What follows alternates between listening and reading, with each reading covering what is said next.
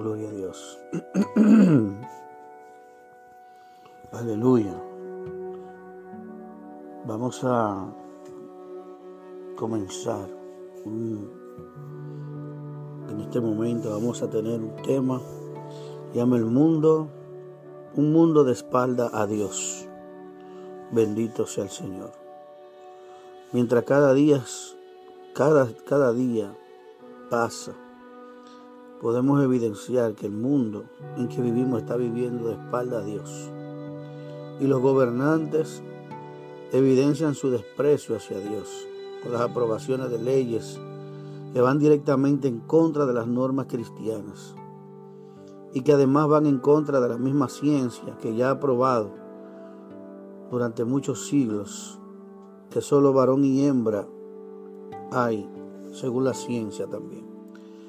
Tenemos las pruebas, las evidencias de la ciencia, donde habla de los cromosomas XX y XY. Solo dos tipos de cromosomas para definir dos tipos de sexo que solamente en el transcurso desde el primer hombre en la tierra hasta el día de hoy solo han existido varón y hembra. Pero el hombre se ha empecinado en llevarle la contraria a Dios. Hasta el punto de que ha querido legalizar aprobando leyes contrarias a la ciencia, contrario a todos los avances y todas las verdades bíblicas y científicas que han sido ya aprobadas por las mismas universidades, por los mismos estudios de generación en generación. Todo el mundo sabe que hay ese solo dos sexos. Las mujeres típicamente tienen dos de los mismos cromosomas sexuales que se escriben como XX. Los hombres tienen un cromosoma XY que se escribe XY. Y ahí están los dos sexos. XX son el cromosoma de la mujer y XY es el cromosoma del hombre.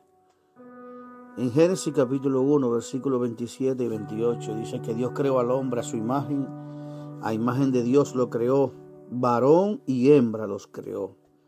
Y los bendijo Dios y les dijo fructificad y multiplicaos, llenad la tierra.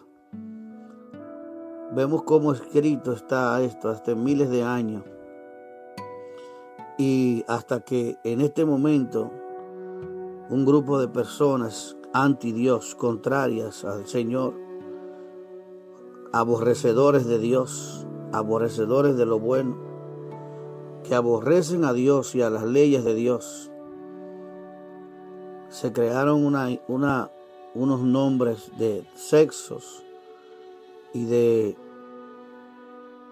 y han querido de contradecir lo que la Biblia dice y lo que la ciencia dice dos hombres, por más que se unan y se ayunten uno con otro y tengan relaciones, no producen, no se fructifican, no se multiplican.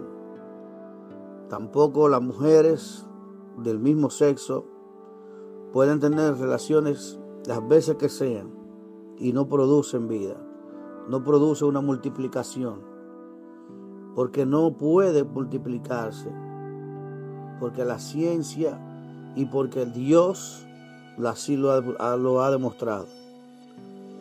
No solamente en el género humano, que es el único que piensa que está supuesto a tener mayor conocimiento y que está supuesto a tener la mayor capacidad para discernir entre lo bueno y lo malo.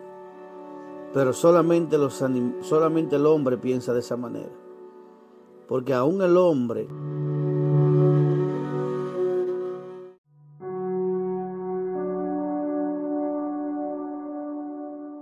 está gobernando sobre los animales en cierto aspecto. Cuando quieres reproducir los animales, no puedes reproducir animales de un mismo sexo.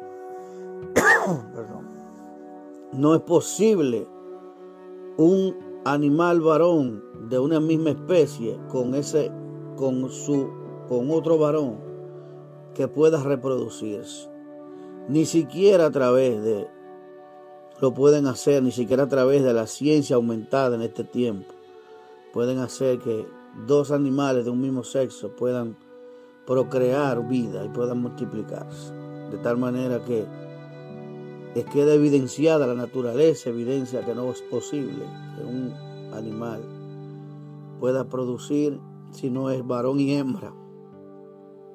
Cuando Dios extermina la humanidad en aquellos años, cuando Noé, Dios le da una, una palabra a Noé y le dice, sube al arca siete parejas de cada uno de los animales, parejas, macho y hembra, porque así garantizaba otra vez la multiplicación, porque fuera de esos siete animales puros e impuros que habían, de las cantidades que Dios le, le dijo a Noé, solamente esos iban a sobrevivir, todos los demás animales iban a morir en el diluvio. Y era Dios en su sabiduría dándole a entender al hombre que el hombre podía iniciar de nuevo la reconstrucción, Dios con el hombre, reunificar otra vez y repoblar la, la tierra a través de la multiplicación entre varón y hembra, entre animales y entre hombres y mujeres. Hoy en día los grupos que luchan contra los derechos de los demás, porque ellos no luchan por sus derechos, sino coartar los derechos de los demás. Si usted tiene inclinaciones diferentes a las normales, es entendible, porque Dios le ha dado libertad a cada uno de elegir lo que quiera hacer con su vida. Dios aún estableció el libre albedrío para que el hombre hiciera lo que bien le pareciera con su vida, la cual Dios le regaló. Pero ¿por qué aprueban leyes para adoctrinar esta mala conducta extraviada de las normas de Dios. Educar a los niños desde temprana edad sexualmente. Seres que no tienen identidad ni mental ni sexual clara. Es extraviarlo con tantas formas diferentes de ideas, de pensamientos que ellos dicen tener. La gente de esa comunidad no tiene reparos al atacar a todo el mundo, el que no es como ellos. Un mundo que censura la predicación del Evangelio a través de las redes sociales, ni en Facebook ni Instagram. Podemos hablar abiertamente sobre el Evangelio, porque la gente de la comunidad se queja y dice que son discursos que promueven el odio, que promueven la división, pero el Evangelio promueve el amor de Dios. Juan 3, 16 y 17 dice, porque de tal manera amó Dios al mundo, que ha dado a su Hijo unigénito para que todo aquel que en Él cree no se pierda, mas tenga vida eterna. Porque no envió Dios a su Hijo para condenar al mundo, sino para que el mundo sea salvo por Él. El mensaje del Evangelio no es para condenar, es para salvar al mundo. Promueve el amor el Evangelio. Dice que de tal manera amó Dios al mundo.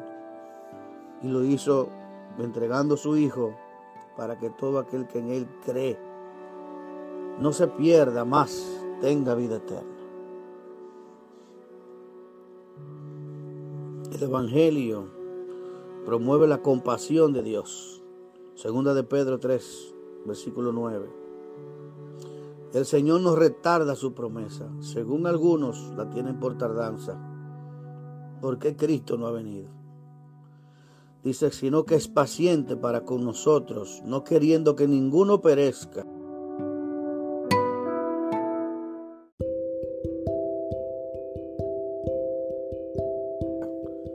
sino que todos procedan al arrepentimiento. Esa es la compasión de Dios. La gracia de Dios es lo que promueve el Evangelio, que nos perdona si nos arrepentimos. Hechos 3:19. Así que arrepentíos y convertíos para que sean borrados vuestros pecados, para que vengan de la presencia del Señor, tiempos de refrigerio y la disposición de Dios para perdonar al pecador. Dios está dispuesto a perdonar al pecador. Isaías 1:18 dice, Venid luego, dice Jehová, y estemos a cuenta. Si vuestros pecados fueren como la grana, como la nieve serán emblanquecidos. Si fueren rojos como el carmesí, vendrán a ser como blanca lana. El mensaje del Evangelio lleva la única esperanza para el mundo que no conoce a Dios. Al amigo que oye este mensaje, este Evangelio es para salvación, para todo el que cree. Este Evangelio trae vida. Este Evangelio promueve una oportunidad de salvación y vida eterna. Romanos 1.16 dice, porque no me avergüenzo del Evangelio, porque es poder de Dios para salvación a todo aquel que cree, al judío primeramente y también al griego. Todo el que cree tiene la salvación. Hay disponibilidad para la salvación. Dios no tiene acepción de personas. Dios no tiene favoritos. Dios no tiene, Dios no aparta a nadie de su gracia. Su misericordia está abierta para todo el que cree, dispuesta para todo, gratuitamente la salvación.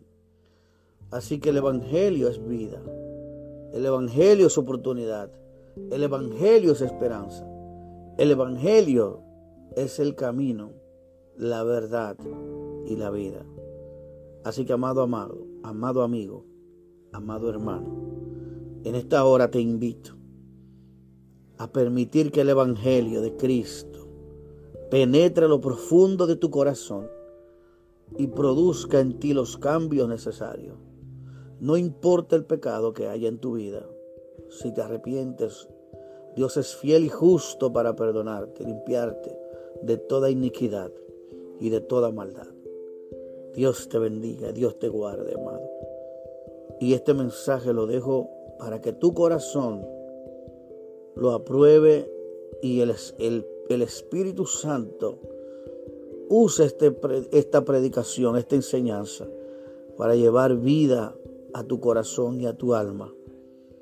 Y que lo compartas con otros para que también esa vida pueda multiplicarse en otras personas que vengan a los pies del Señor, reconociendo sus pecados y sus faltas ante un mundo que está de espalda a Dios. Hoy, dale el frente a Dios. Dale el frente a tu problema, el pecado.